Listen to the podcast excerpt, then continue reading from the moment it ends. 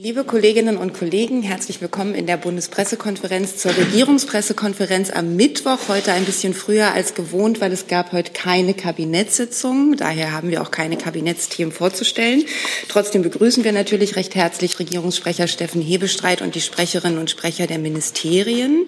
Und wir begrüßen in den letzten Reihen auch 16 Studentinnen und Studenten eines PR-Blockseminars der Hochschule für Wirtschaft und Recht in Berlin, die sich ein Bild von der der Bundespressekonferenz machen möchten. Herzlichen Dank fürs Interesse und herzlich willkommen.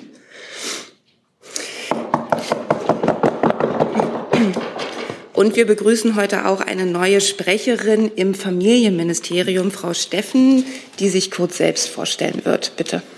Dankeschön und guten Tag. Mein Name ist Margret Steffen. Ich bin jetzt seit äh, November vergangenen Jahres in der Pressestelle des Ministeriums mein Hintergrund ist ein journalistischer. Davor war ich äh, unter anderem im Bundesarchiv tätig und viele Jahre für die Deutsche Welle ähm, Hauptstadtredaktion. Hier im Haus war das, deshalb ist mir dieser Raum von früher auch noch äh, bekannt und ich freue mich darauf, hier künftig Ihre Fragen zu beantworten. Und wir freuen uns auf die Zusammenarbeit. Herzlich willkommen nochmal. Bevor wir zu Ihren Fragen kommen, hat das Auswärtige Amt uns heute noch zunächst eine Reiseankündigung mitgebracht. Bitte, Herr Wagner. Ja, ich darf Ihnen eine Reise von Außenministerin Baerbock morgen nach New York ankündigen zu den Vereinten Nationen. Anlass der Reise und der Beratung in New York ist natürlich der Jahrestag des Beginns des russischen Angriffskriegs gegen die Ukraine. Die Außenministerin wird am 23. Februar, also morgen, im Rahmen der äh, Notstand, Sondertagung der Generalversammlung vor der Generalversammlung eine Rede halten. Sie wissen, es ist geplant, dass die Generalversammlung anlässlich des Jahrestags eine Resolution zur Verurteilung des russischen Angriffskriegs verabschieden wird. Am zweiten Tag des Besuchs, also am 24. Februar, wird die Ministerin von New York aus virtuell am OSZE Sonderrat teilnehmen, der ebenfalls anlässlich des Jahrestages zusammenkommt. Und zudem wird die Außenministerin im Rahmen einer Sondersitzung des VN-Sicherheitsrates sprechen. Gibt es dazu gleich Fragen? Das sehe ich nicht. Dann beginnen wir mit Fragen zu anderen Themen und wir beginnen bei Frau Gill. Guten Tag, ich hätte gerne eine Frage an Sie, Herr Kollatz. Und zwar würde mich interessieren, wie viel von dem Bundeswehr-Sondervermögen ist bereits konkret verplant für bestimmte Projekte, wie zum Beispiel F-35, und wie viel davon ist bereits tatsächlich ausgegeben? Ähm, ich kann ja verweisen auf die Aussagen, die Sie auch schon vom Minister gehört haben. Also von dem Sondervermögen sind insgesamt vertraglich gebunden bereits etwa circa 30 Milliarden Euro. Ähm, das kann ich Ihnen so sagen und ähm, sobald sozusagen die Ware eingeht, können wir die auch bezahlen. Und wie viel als Nachfrage ist dann ausgegeben? Also noch? Wir sind an die Regularien und Gesetze gebunden und dürfen ähm, erst zahlen, wenn äh, die äh, Leistung erbracht ist. Und Sie wissen ja, und das haben wir hier auch oft diskutiert, dass wir da die Zeiträume ähm, im Blick behalten müssen, die es für Rüstungslieferung eben bedarf gerade beim Sondervermögen, weil es hier ja um neue Rüstungsprojekte geht und nicht um eingeführtes Material, wo es definitiv auch etwas schneller gehen könnte. Danke. Herr Jung. Können Sie kurz erläutern, wofür die 30 Milliarden verplant sind? Ähm, da wird der Wirtschaftsplan sozusagen abgearbeitet. Ich schaue mal, ob ich eine Auflistung ähm, habe der Projekte, die da schon unter Vertrag sind. Bin auch nicht sicher, ob ich das überhaupt darf, weil die vertraglichen Dinge natürlich auch oft der Geheimhaltung unterliegen. Und guck mal, was meine Leute mir hier aufgeschrieben haben. Ähm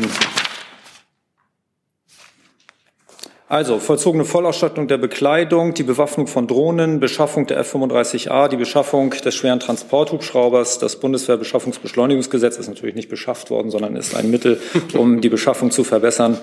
Und ähm, insgesamt Vertragsschlüsse mit einem Auftragsvolumen von 10 Milliarden zusätzlich aus dem Einzelplan 14 sind auch noch ähm, zu benennen. Das kann ich Ihnen an die Hand geben. Danke. Herr Jessen? Ja, eine Lernfrage. Ich weiß nicht, ob Herr Kollatz oder ansonsten das Finanzministerium das äh, beantworten kann. Die, wie Sie sagen, noch gar nicht ausgegebenen Teile des Sondervermögens, generieren die in irgendeiner Weise Zinseinnahmen?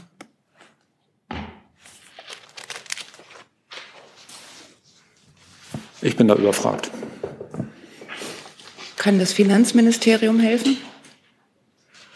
Ähm, Zinseinnahmen würden voraussetzen, dass, äh, dass das Geld direkt schon ähm, vorhanden ist, aufgenommen äh, wurde. Äh, das müsste ich nachreichen. Ich würde aber äh, vermuten, dass, es, äh, dass die Regelung, die Ausgestaltung so aussieht, dass ähm, die entsprechenden Mittel dann jeweils äh, beschafft werden. Aber das würde ich nochmal nachreichen. Danke. Hey Leute, der heutige Supporter dieser Sendung ist ihr alle. Und ihr alle seid die beste Unterstützung für unabhängigen, kommerzfreien Politikjournalismus auf dem Publikumsmarkt. Und darum bin ich ein Fan davon. Also ein Fan von euch. Macht weiter so. Per PayPal oder Überweisung. Danke dafür und jetzt geht's weiter. Weitere Fragen zu diesem Thema sehe ich nicht. Dann hat Herr Koch ein neues Thema.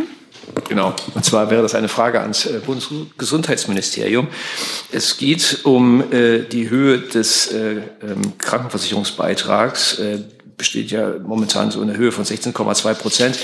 Ähm, der Gesundheitsexperte Professor Raffelhüschen befürchtet auf ein Heraufschnellen dieses Beitrags äh, bis zum Jahr 2035 auf 22 Prozent. Und ähm, er schlägt vor, ähm, diese Kosten sozusagen zu dämpfen, indem Kassenpatienten ähm, jährlich einen ähm, Eigenbeitrag eben von 2000 Euro ähm, sozusagen äh, aufwenden sollen. Mich würde einfach mal nur eine Einschätzung von Ihnen interessieren. Es ist äh, schon ziemlich lange her, dass ich das letzte Mal Herrn Raffelhüschen irgendwo in der Zeitung gelesen habe. Aber gut, ähm, der Minister hat sich jedenfalls eindeutig dazu ge geäußert, Tenor auf Twitter, das wird nicht kommen. Weitere Fragen dazu sehe ich nicht. Dann machen Sie gerne weiter mit Ihrem anderen Thema, Herr Kock. Ähm, ja, ich springe noch mal ein bisschen thematisch. Und zwar ist das eine Frage an äh, das Familienministerium und ans Bildungsministerium. Es geht um Da Jugend. Warten Sie kurz, bis Mhm. die Kolleginnen sich umsetzen konnten.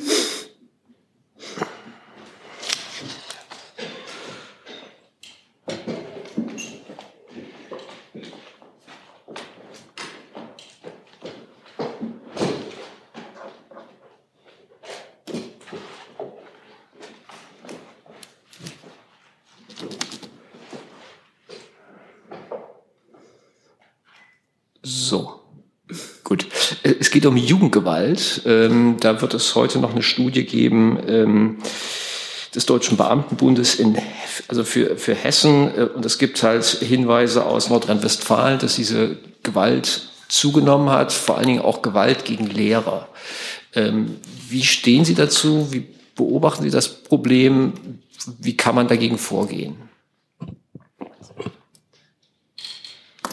Also ich kann äh, fürs Bildungsministerium nur sagen, dass es natürlich ähm, erschreckend, äh, erschreckende Vorfälle sind und erschreckende Zahlen und dass alles unternommen werden sollte, um die Lehrer und Lehrerinnen zu schützen äh, und damit sie eben ihre Aufgabe in einem geschützten Raum und ähm, ohne große Gefahrenlage äh, durchführen können.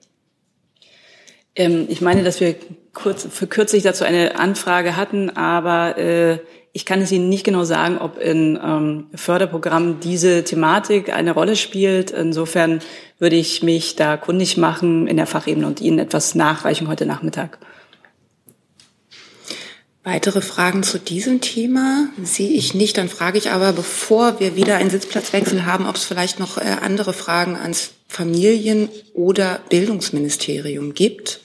Herr Jung, Ja, ans, äh, ans Bildungsministerium, wann kommt die Soforthilfe? Das haben wir, glaube ich, in den letzten ähm, Replikas hier schon oft genug ähm, besprochen. Das Ziel ist, dass sie in diesem Winter noch ausgezahlt wird. Ja, schön, dass man das Ziel hat, aber gibt es mittlerweile ein Stichdatum? Ja, zum 15. März sollen die Anträge möglich sein. Das ist ja auch schon verkündet worden bei den Plattformen. Weitere Fragen dazu sehe ich nicht. Herr Jung, das war auch das andere Thema, zu dem Sie sich. Dann sind Sie als nächster dran mit dem nächsten Thema. Es geht ans Auswärtige Amt zum Thema Iran und die Ausweisung zweier Iraner. Äh, könnten Sie kurz erklären, was diese zwei, die jetzt ausgewiesen bzw. persona non grata erklärt wurden, mit der äh, Verhängung der Todesstrafe zu tun haben? Also vielleicht nochmal, Sie beziehen sich ja auf das Todesurteil gegen Jamshid Chamat. Vielleicht nochmal einmal ähm, grundsätzlich, wir verurteilen dieses Todesurteil aufs Schärfste. Das hat ja Außenministerin Baerbock gestern äh, auch schon sehr deutlich gemacht. Sie hat heute den Geschäftsträger der Botschaft äh, einbestellen lassen und ihm mitteilen lassen, dass zwei Angehörige der iranischen Botschaft äh, zu unerwünschten Personen erklärt wurden und Deutschland nun binnen kurzer Frist ähm, verlassen müssen. Auch dazu hat ja die Außenministerin heute Morgen bereits ein Statement äh, abgegeben, worauf ich Sie noch mal gern ähm, verweise. Äh, und ich kann Ihnen auch noch mitteilen, dass darüber hinaus ähm, unser Botschafter in Teheran heute Morgen im iranischen Außenministerium noch mal deutlich protestiert hat. Wir fordern Iran weiter auf, das Todesurteil von Jamshid Chamat zu widerrufen und ihm ein faires und rechtsstaatliches Berufungsverfahren zu ermöglichen. Ja, beantwortet jetzt nicht meine Frage. Also, was haben die beiden mit der Todesstrafe zu tun? Warum jetzt nur zwei? Warum nicht fünf ausweisen? Können Sie das erklären? Also das ist eine Reaktion auf, auf diese Nachricht, die uns da gestern erreicht hat. Ich beziehe um Verständnis, dass ich jetzt zu den Personalien dann natürlich nicht näher eingehen kann, aber es handelt sich um zwei Personen, die auf der Diplomatenliste der iranischen Botschaft hier in in äh, Berlin angemeldet sind und Sie können davon ausgehen, dass diese so gewählt sind, dass Iran die Tragweite der Situation in angemessener Weise deutlich gemacht wird. Zu diesem Thema weitere Wortmeldungen. Als erste war die Kollegin dort. Äh, Giulia Sandelli, Deutsche Welle. Äh, gibt es weitere, sind weitere Maßnahmen geplant, um äh, den Herrn Schama zu unterstützen und äh, um zu helfen? Äh, oder geht es nur um Proteste mit dem mit der Botschaft. Hm. Ja, vielen Dank für die Frage. Also es handelt sich ja jetzt erstmal um ein erstinstanzliches Urteil. Und ich habe ja eben schon gesagt, dass wir uns natürlich weiter für ihn äh, konsularisch einsetzen, in dem Rahmen, in dem das eben möglich ist. Ich habe ja hier schon öfter ausgeführt, wie schwierig das ähm, äh, im äh, Iran ist, weil der Iran ja in Bezug auf Doppelstaatler uns oft den konsularischen Zugang nicht ermöglicht. Aber es handelt sich jetzt halt eben um ein erstinstanzliches Urteil und äh, wir werden natürlich den Fortgang der Situation genau verfolgen, gerade auch mit Blick auf mögliche Berufungsverfahren ähm, äh, da weiter aktiv sein. Kurz, äh, ist der Botschaft, die Botschaft im Kontakt mit dem Herrn Schamat irgendwie oder nicht?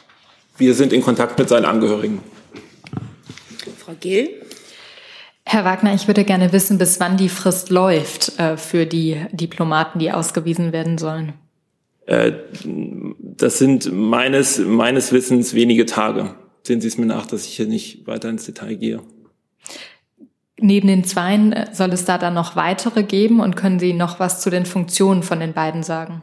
Also ich habe ja eben zu den Funktionen würde ich Sie auf das verweisen, was ich eben schon gesagt habe. Ähm, und ähm, ich würde jetzt hier nicht spekulieren wollen. Ich habe ja gesagt, es ist ein erstinstanzliches Urteil gegen Herrn Schamat und wir werden uns jetzt weiter für ihn einsetzen und fordern den Iran auf, das Todesurteil zu widerrufen und ihm ein faires und gerechtes Verfahren, was ja bisher noch nicht passiert ist, ähm, äh, zu, zu ermöglichen. Herr Jessen? Ja, weil Sie sagten, äh, konsularische Betreuung im Rahmen der Möglichkeiten. Können Sie das etwas konkretisieren? Äh, sind Besuche im, in der Haft möglich?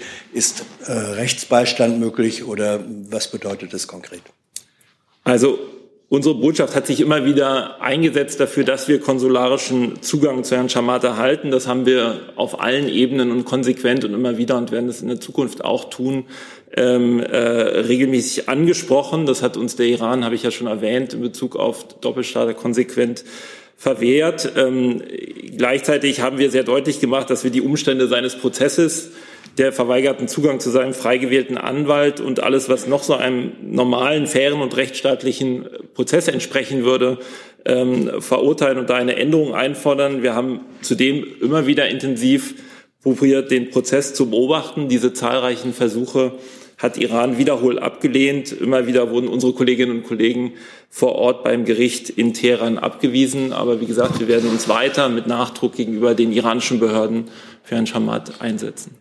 Nachfrage, das hört sich für mich so an, dass es derzeit oder in jüngerer Vergangenheit äh, keinen, ich sag mal, direkten physischen Kontakt gegeben hat, sondern Sie versuchen von außen den herzustellen, aber es wird abgewiesen. Ist das richtig?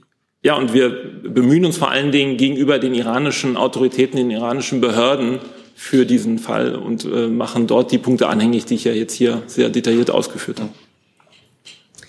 Weitere Fragen zu diesem Thema? Ja.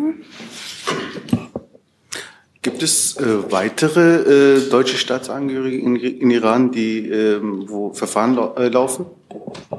Es gibt weitere äh, äh, Doppelstaatler, die wir auch, äh, wo, wo wir uns auch für eine konsularischen, konsularische Betreuung einsetzen. Ich kann jetzt hier nicht ins Detail gehen, weil es da noch Fragen des Persönlichkeitsschutzes natürlich geht. Deshalb gehen wir auf diese Einzelfälle nicht ein. Wie viele Personen sind das? Ich, wie gesagt, ich kann auf, auf, auf genaue Zahlen nicht eingehen. Es ist, glaube ich, ein niedriger, einstelliger äh, Bereich. Ja. Weitere Fragen zu diesem Thema sehe ich nicht. Dann die Kollegin von der Deutschen Welle. War das Ihre Wortmeldung? Okay, dann ist der nächste auf der Liste nochmal Herr Kock. So, eine Frage an ähm, den Regierungssprecher und ans äh, Wirtschaftsministerium. Ähm, ich glaube, vor mittlerweile drei Wochen hatte Bundeskanzler mal in einem Presseinterview erwähnt, dass er den Ausbau äh, der Windkraftanlagen zur Chefsache machen möchte. Äh, mich würde einfach mal interessieren, wie weit das gediehen ist, welche Strukturen es da gibt und wie sozusagen eben auch die Abstimmung äh, mit dem Wirtschaftsministerium erfolgt. Ich ähm, habe immer den Eindruck, dass ich halbwegs im Bilde bin von dem, was der Bundeskanzler so sagt und auch in Presseinterviews fragt. Ich glaube nicht, dass er sich jemals äh, dazu geäußert hat, dass etwas zur Chefsache wird. Es bleibt aber die Tatsache, dass neben unserer Unterstützung für die Ukraine und der Bewältigung der Folgen des russischen Angriffskriegs auf die Ukraine der Ausbau der erneuerbaren Energien eines der wichtigsten prioritären Themen dieser Bundesregierung sind. Und ähm, wenn Sie das Interview, ich glaube, es war in einer Sonntagszeitung, meinen, da hat er sich sehr dezidiert dafür ausgesprochen, nochmal einen Rahmen zu setzen, was da auf uns zukommt, was das bedeutet, wenn wir sagen, wir wollen äh, den Ausbau der erneuerbaren Energien bis 2030 steigern auf 750 Terawattstunden, wenn ich das richtig weiß, 80 Prozent davon aus Windkraft an Land, auf See und Photovoltaik, also Solarenergie. Und er hat es darauf gebracht, dass das hieße, heiße, jeden Tag vier bis fünf Windräder zu, ähm, zu äh, errichten. Ähm, das ist eine Durchschnittsgröße. Es gibt Tage, da wird es dann nicht klappen, aber insgesamt um eine Dimension dieses Ausbaus zu machen äh, oder zu umreißen. So. Die Bundesregierung ist da seit Anbeginn der Übernahme der Regierungsgeschäfte dran. Es gibt enge Absprachen mit dem Wirtschaftsministerium, aber auch mit anderen Ministerien. Das Thema Planungsbeschleunigung, da haben wir verschiedene Osterpaket, Sommerpaket, ich weiß nicht, ob es auch ein Herbstpaket, glaube ich, gab, äh, waren immer wieder Gegenstand und da sind wir weiter dran. Im Augenblick gibt es äh, Sitzungen mit den ähm, Energienetzbetreibern, dass wir sagen müssen, da muss der Ausbau auch vorangehen. Ähm, es gibt äh, immer wieder Gespräche mit den Bundestagsfraktionen dazu, die natürlich auch die gesetzlichen Grundlagen dafür schaffen müssen, damit wir da vorankommen. Und das läuft jetzt und es bleibt eine große Aufgabe, die jeden Tag erneut angegangen wird. Aber da glaube ich, das läuft sehr ordentlich. Aber die Detailliertheit der Antwort deutet darauf hin, dass Sie da sehr genau drauf gucken. Und das ist schon, also ich weiß nicht, ob, ob, der, ob der Begriff Chefsache überhaupt viel in dem, also muss man nochmal in die Exegese des Textes gehen. Aber ich bin mir ziemlich sicher, dass er nicht viel, aber das ist nicht weiter schlimm. Ich wollte ihn nur deutlich machen, unabhängig von der Formulierung Chefsache, weil das klingt dann immer so, da muss sich der Chef drum kümmern und nur anderes kümmert er sich nicht. Ich wollte aber deutlich machen, dass die Priorität, die diese Bundesregierung, und zwar als Ganzes, dem Thema, dem Ausbau der erneuerbaren Energien in diesem Land äh, widmet, sehr, sehr hoch ist. Herr Jung zu dem Thema. Ich habe mal nachgeguckt, der Kanzler hat gesagt, den Ausbau gehen wir generalstabsmäßig an. Ist da denn der Generalstab schon eingesetzt, Herr Hebestreit? Wer sitzt da drin? Ich nehme das mal als Ihre Bewerbung, dass Sie da auch gerne drin wären, aber ansonsten ist das, glaube ich, eher eine bildliche Sprache, dass man es sehr planvoll macht und der Generalstab ist letztlich die Bundesregierung. War keine Bewerbung. Dann ziehe ich das zurück. Danke. Weitere Fragen oder Bewerbungen zu diesem Thema sehe ich nicht. Dann ist auf der Liste, ich habe jetzt noch auf der Liste Herrn Delfs, Herrn Jessen und Herrn Ayash. Ist das richtig? Nein, Herr Ayash nicht. Dann Herr Delfs als nächstes. Ja, Entschuldigung, ich war ein bisschen zu spät. Haben wir eigentlich schon zu Ukraine, über das Thema Ukraine? Nein. Gehabt? Nein. Nein. Frage ich mal. Herr Hebestreit, der Kanzler hat ja bestimmt gestern auch schon die Rede des russischen Präsidenten verfolgt. Äh, und er kennt ihn ja jetzt auch schon aus mehreren Gesprächen und Telefonaten etc. Ähm, wie bewertet er denn die Rede und hat er da irgendeine, also einige Kommentatoren haben ja gesagt, dass es schon etwas, äh, etwas weniger, etwas weniger aggressiv war als frühere Reden.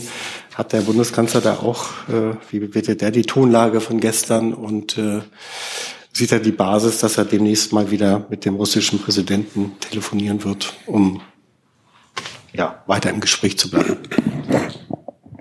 Der Bundeskanzler hat sich gestern dazu, ich glaube in Duisburg, geäußert, relativ äh, bald nach der Rede und hat gesagt, das sei sehr bedrückend, was da zu hören gewesen sei. Ähm, ich bin auch nicht sicher, ob ich das, die von Ihnen zitierte ähm, äh, ja, Bewertung äh, dieser Rede teilen würde, dass sie weniger aggressiv gewesen sei. Ich glaube, sie reiht sich ein in die Äußerungen des ähm, russischen Machthabers, die wir seit Wochen und Monaten hören. Ungeachtet dessen, das ist der letzte Teil ihrer oder der hintere Teil ihrer Frage gewesen, ähm, hat der Bundeskanzler vor einigen Tagen gesagt, dass er auch in, in Bälde auch mal wieder bei Putin äh, oder mit Putin Anruf, äh, einen Kontakt suchen werde, bei ihm anrufen werde oder ein Telefonat mit ihm führen. Da würde ich aber insoweit etwas die Erwartung bremsen. Das tun wir, auch wenn wir wissen, dass das ähm, oftmals wenig Aussicht auf Erfolg hat, sondern ähm, dass man sich austauscht über die unterschiedlichen Standpunkte, die man zu dem russischen Überfall auf die Ukraine hat. Es ist trotzdem wichtig, im Gespräch zu bleiben. Davon ist der Bundeskanzler, davon ist die Bundesregierung überzeugt, um eben ähm, dann eine Möglichkeit eines, einer Entwicklung auf russischer Seite nicht zu verpassen. Im Augenblick gibt es aber keinerlei Hinweise auf eine solche Entwicklung und trotzdem ähm, bleiben wir dabei, dass es von Zeit zu Zeit richtig ist, ähm, auch mit Moskau zu telefonieren. Eine Nachfrage noch? Wenn's, ja. Also, ich weiß nicht, also hängt ja indirekt damit zusammen. Jetzt zum Jahrestag des russischen Angriffs wird der Bundeskanzler ja Richtung Indien aufbrechen. Das, ist das eigentlich Zufall, dass er genau dieses Datum gewählt hat, weil ja zur selben Zeit sozusagen bei der UN, in der UN auch eine größere Veranstaltung stattfindet, wo ja unter anderem auch über die Resolution abgestimmt wird, möglicherweise der chinesische Friedensplan vorgelegt wird. Insofern kann man doch erwarten, dass dieses Thema, also der russische Angriffskrieg, auch beim Indienbesuch des Bundeskanzlers in irgendeiner Form noch ein größeres Thema sein wird, richtig? Ich versuche jetzt die Kurve Ihrer Frage komplett nachzuvollziehen. Also das Erste ist, der Bundeskanzler wird am Abend des 24. Ähm, gegen 20.30 Uhr, wenn ich das richtig weiß, aufbrechen nach Indien, um dort über das Wochenende einen zweitägigen Staatsbesuch zu machen in ähm, Neu-Delhi und in Bangalore. Das haben wir, habe ich am Montag, glaube ich, hier auch dargelegt. Ähm, Klar ist, und da haben wir lange ähm, drauf geblickt, dass der 24. natürlich ein ganz besonderer Tag ist. Auf Ebene der Außenministerinnen und Außenminister wird es in New York bei den Vereinten Nationen eine Sondersitzung geben. Da wird auch Annalena Baerbock, wie Herr Wagner ja eben auch angekündigt hat, präsent sein und die Bundesregierung vertreten. Ähm, und wir sind jetzt gerade allesamt dabei, die nötigen Abstimmungen für eine Resolution, die dort verabschiedet werden soll, gemeinsam äh, vorzubereiten. Darüber hinaus gibt es ein G7-Videoformat, das am Nachmittag ähm, auf Einladung des Vorsitzenden des japanischen Ministerpräsident Kishida äh, sich äh, vollziehen wird. Und der Bundeskanzler wird im Anschluss, wenn ich das richtig im Kopf habe, gegen 16.30 Uhr am Freitag auch im Kanzleramt ähm, eine kurze Pressekonferenz, ein kurzes Pressestatement danach abgeben. Und er wird am Vormittag ähm, auf Einladung des Bundespräsidenten auf dem Schloss Bellevue an der Veranstaltung des Bundespräsidenten zum Gedenken teilnehmen. Das ist so ein bisschen die, ähm, die Strecke sozusagen für den 24. Und ähm, er wird meines Wissens auch am 23. abends im deutschen Fernsehen eine Stunde ähm, ein Format machen, in dem er sich im ZDF mit Maybrit Illner über ein Jahr Zeitenwende und den Ukraine-Krieg unterhalten wird. Das ist so ein bisschen das, was der Bundeskanzler an diesem Tag macht. Zum vorderen Teil Ihrer Frage, ob das in Indien eine Rolle spielen wird, na klar. Ähm, wir machen diese Reisen auch, der Bundeskanzler macht diese Reisen auch, wie wir sie auch nach Südamerika und andernorts gemacht haben, um für den Standpunkt, den wir alle hier in Europa, aber auch ähm, in den Vereinigten Staaten, in Kanada und andernorts einnehmen, zu werben, äh, unsere Sichtweise auf die Dinge mit einem klaren Aggressor aus Russland und einem klaren ähm, äh, Opfer in der Ukraine deutlich zu machen, die Auswirkungen, die dieser Krieg auf alle haben äh, der ist klar und wir auch immer noch mal deutlich machen, worin unser Sanktionsregime besteht, was von den Sanktionen betroffen wird und was nicht. Und auch immer wieder deutlich zu machen, warum das alle etwas angeht. Wir sagen klar, also äh, wir gehen, der Bundeskanzler geht davon aus, dass es künftig eine multipolare Welt geben wird, nicht mit einem oder zwei Machtzentren, sondern mit vielen. Und in dieser multipolaren Welt wird das nur funktionieren, wenn wir regelbasiert agieren. Und das heißt, ein solch eklatanter Bruch des Völkerrechts und der Grundlagen der UN-Charta geht alle an und muss auch, sollte von allen auch als das gesehen werden, was er ist. Da sind wir ganz gut dabei, wenn man sich die UN-Resolution anguckt, die G20-Resolution, die im November verabschiedet worden ist. Aber wir müssen sehen natürlich auch, dass viele Länder, gerade wenn sie weiter weg sind, vom eigentlichen Kriegsgeschehen als wir hier in Mitteleuropa, da etwas anders drauf gucken und vielleicht auch nicht ganz die Sichtweise teilen. Dafür wirbt er und er weiß aber auch, dass das nicht einfach ist und es nicht einfach darum geht, die Standpunkte des anderen zu übernehmen. Das wird auch in Indien sicherlich nicht der Fall sein. Trotzdem bleibt es dabei, für die eigene Position zu wählen, äh, zu werben und auch noch gute Argumente vorzubringen. Und das wird er auch im Gespräch mit Ministerpräsident Modi in Neu-Delhi am Samstag tun. Herr Jessen. Ja, Thema Ukraine. Äh, Im weiteren Sinne, es wird ja, glaube ich, doch intensiv und ergebnisoffen geforscht, wer Urheber der äh, Sabotageanschläge gegen die Nord Stream 1 und 2 Pipelines sind. Da gibt es jetzt den Dissens, dass in einem gemeinsamen Brief an die Vereinten Nationen äh, Dänemark, Schweden und Deutschland erklärt haben, Russland werde über oder sei schon informiert worden über bisherige Untersuchungserkenntnisse. Russland bestreitet das und sagt, äh, sämtliche Versuche von Deutschland jetzt speziell äh, Erkenntnisse ähm, und Informationen zu erhalten, seien entweder abgewiesen oder ignoriert worden. Können Sie uns sagen, in welcher Weise nach Ihrer Kenntnis Russland über Ermittlungs- oder Untersuchungsergebnisse tatsächlich informiert wurde? Also ich kann vielleicht ja mal anfangen, weil Sie sich ja auch auf eine Sitzung des, des Sicherheitsrates ja. beziehen. Es ist richtig, dass gemeinsam mit Dänemark und Schweden wir in einem Schreiben an die Mitglieder des Sicherheitsrats über den Stand der laufenden Ermittlungen zu den Anschlägen auf die Nord Stream 2, äh, Nord Stream Pipelines, pardon, und unsere Erkenntnisse zu Umweltschäden informiert haben. Dieses Schreiben ist ja auch öffentlich einsehbar, zum Beispiel auf dem Twitter-Account unserer Vertretung in New York. Ähm, unsere Partner haben uns für die transparente Informationsweitergabe gedankt und es ist tatsächlich auch so, dass Russland, anders als Russland es behauptet, äh, informiert wurde. Ähm, die gestrige Sitzung des Sicherheitsrats hat ja gezeigt, dass Russlands Aussagen allein auf Spekulation und Mutmaßungen basieren. Und umso wichtiger ist es aus Sicht der Bundesregierung natürlich, dass das laufende Ermittlungsverfahren des Generalbundesanwalts weiter äh, fortgeführt wird. Ähm, genau. Nachfrage jetzt äh, weiß ich aber immer noch nicht, und das war ja meine Frage gewesen, in welcher Weise äh, Russland über Ermittlungsergebnisse informiert wurde. Denn wenn Russland sagt, und das ist die Behauptung, nee, unsere Wünsche oder Forderungen wurden ignoriert oder abgewiesen, wenn Sie sagen, stimmt nicht, wir haben informiert, müsste sich das ja irgendwie materialisieren lassen. Wie sah diese Information aus? Also es gab ja zuvor auch schon mal eine Befassung des Sicherheitsrates zu dem Thema. Ich, wenn ich richtig informiert bin, war das im September. Und auch dort hatten wir die Mitglieder des Sicherheitsrats, zu denen gehört ja Russland, auch schon mal über den Stand der Ermittlungen informiert. Und äh, über weitere, zu den Ermittlungen selbst müssten Sie auch Fragen natürlich an den Generalbundesanwalt selbst richten. Ne? Herr Delfs dazu? Ja, nochmal äh, zum Thema Indien-Helbestreit. Ähm, hat eigentlich der Bundeskanzler die Hoffnung aufgegeben, dass Indien diesmal äh, doch der äh, Ukraine-Resolution zustimmen könnte? Weil ich glaube, glaub, die haben die letzten Male sich immer enthalten. Da diese Abstimmung ja vor dem Besuch des Bundeskanzlers äh, stattfinden wird, glaube ich, wird es bei der wird es nicht Gegenstand der Gespräche sein, ob sie das tun oder nicht. Womöglich wird man im Nachgang weiter dafür werben. Ähm, ich habe jetzt mit dem Bundeskanzler ehrlicherweise nicht über die Frage der Hoffnung gesprochen, halte es aber als Fan von Kickers Offenbach damit, dass die Hoffnung immer zuletzt stimmt. Weitere Fragen? Ich, sorry, eine Nachfrage? Mhm. Ähm,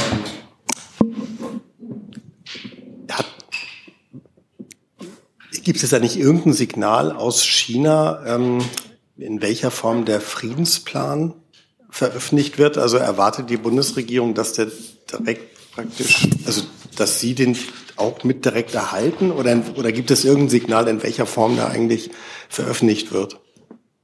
Nein, er ist angekündigt worden in München vom Chefdiplomaten Wang Yi am Samstag öffentlich und am Freitag im Gespräch mit dem Bundeskanzler hat er das auch schon gesagt, dass das kommen werde am 24. oder um den 24. Das war so ein bisschen unklar in der Übersetzung.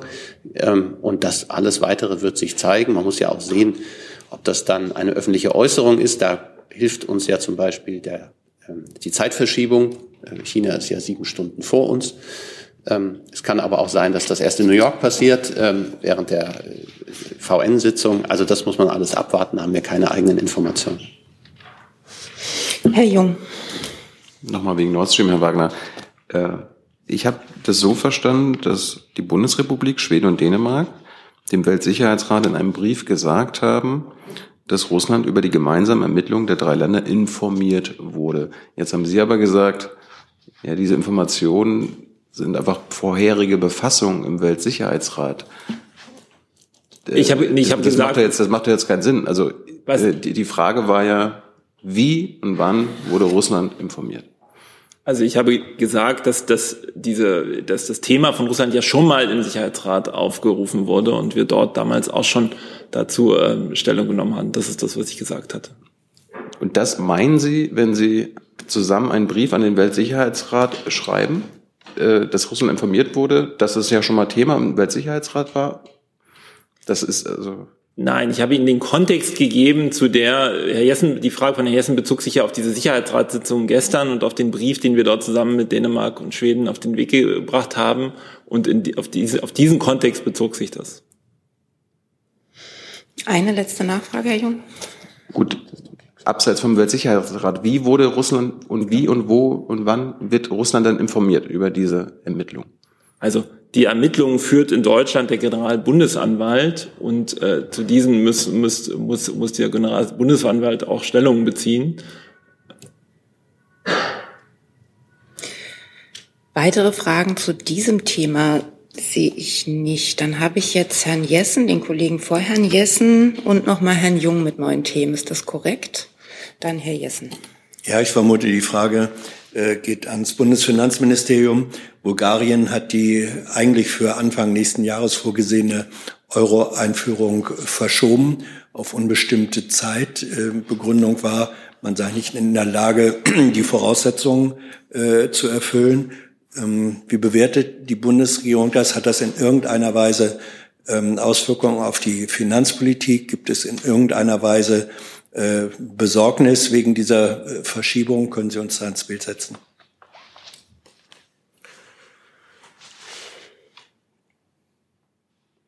Ähm, der Minister ist ja regelmäßig äh, an den Eurogruppen-Sitzungen äh, unter anderem in äh, Brüssel zugegen. Äh, zu dieser Entscheidung habe ich jetzt hier keine, äh, keinen Stand äh, zu berichten. Ich kann das, äh, dazu kann ich keine Aussage treffen.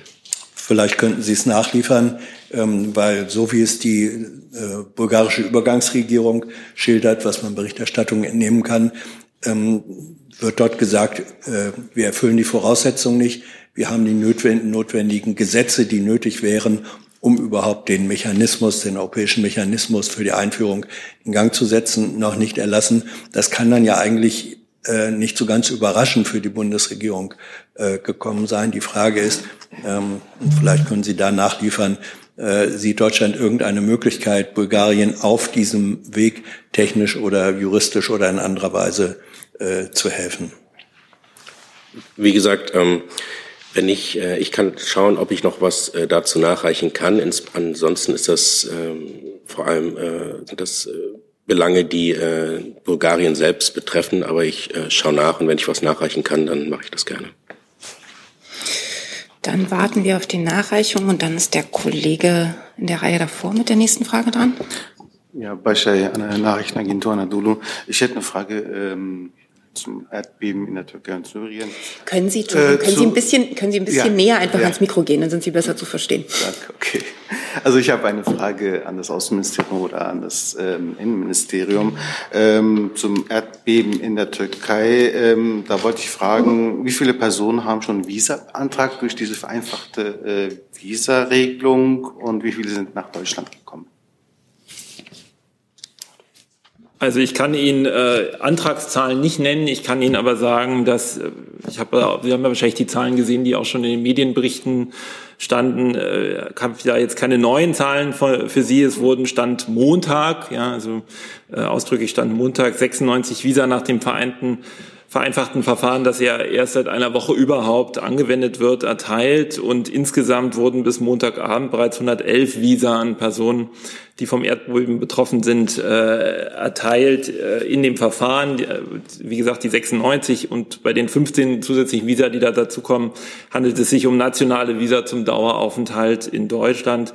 Die meisten davon gingen an syrische Staatsangehörige aus dem Erdbebengebiet. Äh, einfach, weil das ja auch äh, in der Berichterstattung ja Kolleginnen und Kollegen nochmal Thema ist. Also lassen mich nochmal betonen, dass dieses Verfahren ja erst seit wenigen Tagen tatsächlich läuft. Die Innenministerin und die Außenministerin waren ja gestern auch in der Region zu Besuch, haben sich nochmal die Verfahren und äh, äh Vorkehrungen, die wir da getroffen haben, um das Verfahren zu vereinfachen und so einfach wie möglich zu gestalten, angeguckt. Seit heute ist auch ein mobiler Visa-Annahmebus ähm, äh, in, der, in, in, in der Region da im Einsatz. Äh, und insofern ähm, gehe ich davon aus, dass sich die Zahlen da jetzt kontinuierlich äh, so weiter darstellen werden. Äh, wenn Sie das jetzt erwähnen, ähm, wie viele syrische Staatsbürger und viele äh, türkische Staatsbürger haben das beantragt. Und äh, zu dem vereinfachten Verfahren in Deutschland gibt es ja Kritik, dass, dass diese Visa-Vergabe sehr langsam und äh, auch hohe, hohe bürokratische Hürden hat. Ähm, die beiden Minister waren da. Äh, kann man da noch was vereinfachen?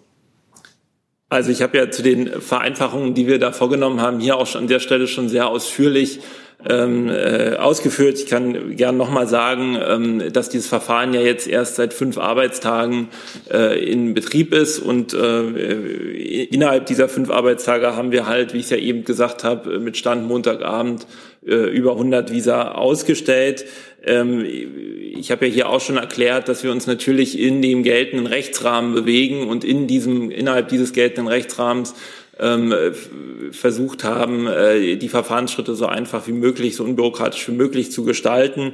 Ähm, wir sind da natürlich auch letztlich den Schengen-Riegeln ähm, äh, unterlegen, aber wir kommen wirklich den Betroffenen so weit entgegen, wie es nur geht. Ähm, äh, wenn im Einzelfall nicht alle für ein Schengen-Visum nötigen Voraussetzungen erfüllt sind, erteilen wir auch räumlich begrenzte Schengen-Visa, mit deren die Betroffenen dann nur nach Deutschland ausreisen können. Und äh, ich habe ja auch schon hier ausgeführt, ich glaube, das war bei der letzten äh, Bundespressekonferenz, dass wir ja auch die vorzuliegenden Dokumente auf ein Minimum reduziert haben und wie gesagt hier auch nochmal ähm, äh, Maßnahmen in Zusammenarbeit mit unserem äh, Dienstleister getroffen haben, die die, die, die Anträge da entgegennimmt, äh, der jetzt unter anderem, wie gesagt, mit einem mobilen Antragsbus auch in der Region unterwegs ist, um den Zugang da so, so einfach wie möglich zu machen.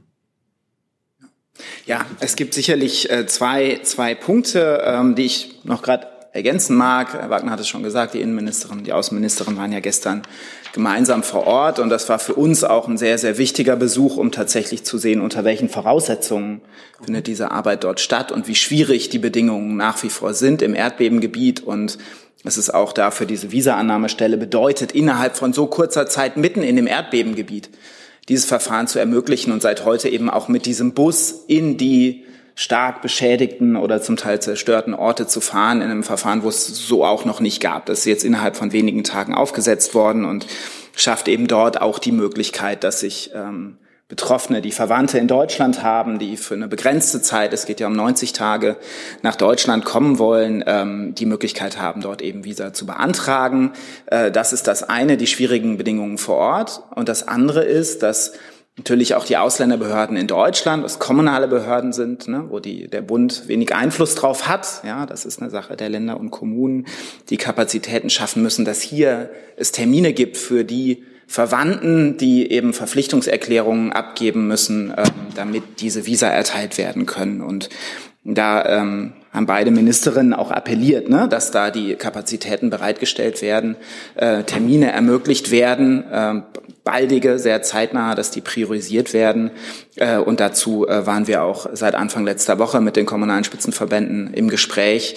Äh, und viele Kommunen ähm, haben auch in Aussicht gestellt, dass sie das priorisieren. Das sind die beiden wichtigen Punkte. Weitere Fragen dazu? Noch eine Nachfrage? Noch bitte? eine Frage, aber mhm. an das Gesundheitsministerium. Ist das auch zu diesem Thema? Zum, zu mhm. diesem Thema, genau. Da gab es am Montag, glaube ich, einen Spendengipfel. Ähm, können Sie da vielleicht Konkretes äh, sagen, was da beschlossen worden ist? Ähm, Konkretes kann ich Ihnen nicht dazu sagen. Äh, der Minister hat nach äh, dem Spendengipfel mit dem türkischen Botschafter zusammen äh, kurz ein Pressestatement abgegeben. Ähm, es ist äh, klargestellt worden, dass äh, über drei Wege Spenden äh, in die Türkei gehen sollen, medizinische Spenden in die Türkei gehen sollen. A, ähm, über die Unternehmen selbst, B, über eine Hilfsorganisation, Medior, äh, und C über ähm, die türkischen Stellen, die Sammelstellen aufgebaut haben in Deutschland. Was genau an Spenden äh, zu, zusammenkommt, das wird gerade noch äh, eruiert. Äh, sobald wir diese Liste haben, werden wir die auch veröffentlichen. Das Innenministerium kann dazu noch ergänzen. Ja, vielleicht nur ganz kurz kann ich noch mal einen Überblick über die deutschen Hilfsleistungen geben. Ne? Darauf zieht sich ja auch Ihre Frage. Also bisher sind in der Türkei angekommen an deutschen Hilfsleistungen, hauptsächlich vom THW, aber auch von Bundesländern, vielen anderen Organisationen, 40.000 ähm, Betten, 500 Zelte, 338 Generatoren und 200 Beatmungsgeräte und wesentlich noch mehr Material, aber das einfach nochmal Zahlen, die ich Ihnen hier als Überblick geben kann. Das Verteidigungsministerium, bitte. Genau, weil es auch gerade frisch reingekommen ist. Also Sie wissen ja, dass wir mit Flügen unterstützen, da auch über zwei Dutzend Flüge gemacht haben mit ähm, mehreren hundert Tonnen äh, Hilfsgütern, die wir transportiert haben. Und gerade aktuell kommt die Bestätigung rein, dass wir der Türkei anbieten, eine mobile Sanitätseinrichtung ähm, äh, für die Verlegung in die Krisenregion bereitzustellen. Wir haben uns dazu gerade ausgetauscht mit unserer türkischen Gegenseite und erste Überlegungen hierzu ähm, sehen vor, dass dabei Operationskapazitäten, Röntgendiagnostik und Laborfähigkeit Möglichkeiten ähm, vorzusehen sind. Und jetzt stehen wir im engen Austausch und beraten mit der Türkei und, Deutsch, äh, und äh, zusammen die Einsatzmöglichkeiten. Ähm, bei der Bundeswehr machen sich derzeit Vorauskräfte bereit, die dann die Voraussetzungen eines solchen Einsatzes klären werden vor Ort und die endgültige Entscheidung zum Einsatz, wo, wie, welcher Umfang und so weiter, wird dann gemeinsam mit den türkischen Stellen getroffen, sobald die äh, Ergebnisse der Erkundung vorliegen. Da äh, wird aber noch bestimmt ein Tag ins Land gehen, ab Eintreffen im äh, Einsatzland. Also da bitte ich noch um etwas Geduld und möchte die Erwartungshaltung steuern. Und wenn ich darf, noch eine Nachreichung gleich. Ähm, mein Team hat mich belehrt, dass ich unpräzise war in der Antwort äh, zu Herrn Jung. Er hat ja nach den Projekten gefragt, oder Sie haben ja nach den Projekten gefragt, und ich habe da fahrlässigerweise den schweren Transporthubschrauber schon subsumiert als unter Vertrag stehend. Ich hatte vorher gesagt, dass 30 Milliarden äh, Euro festgelegt sind durch Verträge oder anderweitig, ähm, und ähm, der schwere Transporthubschrauber fällt eben unter das Kapitel anderweitig festgelegt. Hier warten wir noch auf das finale Angebot aus den USA. Wir sind aber in den Verhandlungen so, dass wir die Mittel schon fest zugesagt haben, falls es zum Vertragsschluss kommt. Die Mittel sind also gebunden. Ähm, wir brauchen aber den Vertrag, um ähm, auch an das Parlament herantreten zu können und uns die Mittel dort dann freigeben zu lassen. Das Haushaltsverfahren steht also noch aus. Er ist noch nicht unter Vertrag, aber die Mittel sind vorvertraglich gebunden. Bevor wir jetzt ganz durcheinander kommen, jetzt schaue ich noch mal, ob es gibt noch weitere Fragen zu entweder dem Thema Erdbeben oder hat die die Nachreichung von Herrn Kollatz was ergeben, Herr Jung? Nur kurze Lernfrage: Wie können die Mittel gebunden sein, wenn es noch gar kein Angebot gibt, also Sie gar nicht wissen, was das kosten soll? Ja, das ist ein komplexer und iterativer Prozess. Wir können in einem bestimmten Status gar nicht mehr an andere Partner herantreten, ohne ähm, sicher zu sein, dass wir das Geld haben. Deswegen blockieren wir diese Mittel im Haushalt die dürfen also, bis es zu einer Entscheidung kommt, nicht für andere Zwecke gebunden werden oder vorgesehen werden. Und deswegen ähm, handelt es sich um Mittel, die ähm, nur für diesen Zweck derzeit äh, zur Verfügung stehen, aber noch nicht ausgezahlt werden können, weil eben noch kein Vertrag gebunden ist. Dann keine weiteren Fragen zu dem Thema. Herr Wagner, Sie haben auch eine Nachreichung? Ich hätte nur, ich hätte nur, weil die Frage des Kollegen sich ja auf die deutschen Hilfsleistungen bezieht, vielleicht das Bild für die humanitäre aus dem Auswärtigen Amt auch einmal noch äh, ver, sozusagen komplettiert. Einfach nur, damit Sie nochmal die Zahlen haben. Wir haben ja unsere humanitäre Hilfe für den Nordwesten Syriens gestern erneut aufgestockt, und zwar um weitere 17 Millionen Euro für bereits in der betroffenen Region tätige NGOs. Damit sind wir jetzt in der Gesamtzahl bei rund 67 Millionen Euro an zusätzlichen humanitären Hilfen allein für Syrien und für die Türkei hatten wir ja gestern weitere rund 33 Millionen Euro für die humanitäre Hilfe zugesagt. Mit den bereits zuvor zugesagten Mitteln beläuft sich der Gesamtumfang der deutschen Sofort- und Nothilfen über den EU-Katastrophenschutzverfahren bisher auf rund 41 Millionen für die Türkei. Dann haben wir das Bild komplett und ich sehe jetzt auch keine weiteren Fragen mehr dazu. Doch, Herr Jessen. Ah, nee, sorry, äh, zum anderen Thema. Ja, Sie wären, nee, Sie sind nicht dran. Ich habe Sie eigentlich gar nicht mehr auf der Liste, Herr Jessen. Ich habe jetzt noch ja. Herrn Jung, Herrn Delfs und offensichtlich auch noch mal Herrn Wessen. Gut. Herr Jung. Es geht an den Hebestreit und das Wirtschaftsministerium, äh, weil beide Minister ja bei der Eröffnung der Tesla-Fabrik in Brandenburg waren, das gefeiert haben, dass Tesla äh, geplant hat, komplette Batterien in Deutschland herzustellen. Das hat sich ja jetzt ähm, erledigt, weil Tesla mitgeteilt hat, dass sie dann doch die äh, einige Produktionsschritte in den USA machen wollen. Wie bewertet das die Bundesregierung? Ich meine, der Bund steckt ja auch mit Subventionen drin. Da muss ich passen. Das habe ich noch gar nicht ähm, mit dem Bundeskanzler besprechen können zum jetzigen Zeitpunkt. Ich weiß nicht, ob das Wirtschaftsministerium dazu was beizutragen Also die Presseberichte kennen wir natürlich. Wir sind noch dabei, aufzuklären, was dahinter ist. Vielleicht eine Lernfrage, vielleicht kannst du es dann nachreichen. Sind die Subventionen vom Bund und vom Land an Tesla an die Produktion kompletter Batterien gebunden? Das würde mich interessieren. Die Tesla-Fabrik in Grünheide hat ja noch keine Bundesmittel erhalten, sondern es besteht ein Antrag noch auf GRW-Mittel, so dass ich diese Frage gar nicht beantworten kann. Weitere Fragen dazu sehe ich auch nicht. Herr Dels mit einem neuen Thema. Genau. Herr Hebestreit, ich wollte kurz mal zum, äh, zum Haushalt 24 fragen. Da gab es ja offenbar ähm, Medienmeldungen, dass äh, am Montagabend, glaube ich, der Bundeskanzler sich auch da mal eingeschaltet hat und mit äh, Herrn Lindner und Herrn Habeck gesprochen hat. Erstmal können Sie das bestätigen, dass dieses Gespräch gab und hat es denn bei dem Gespräch einen Fortschritt gegeben?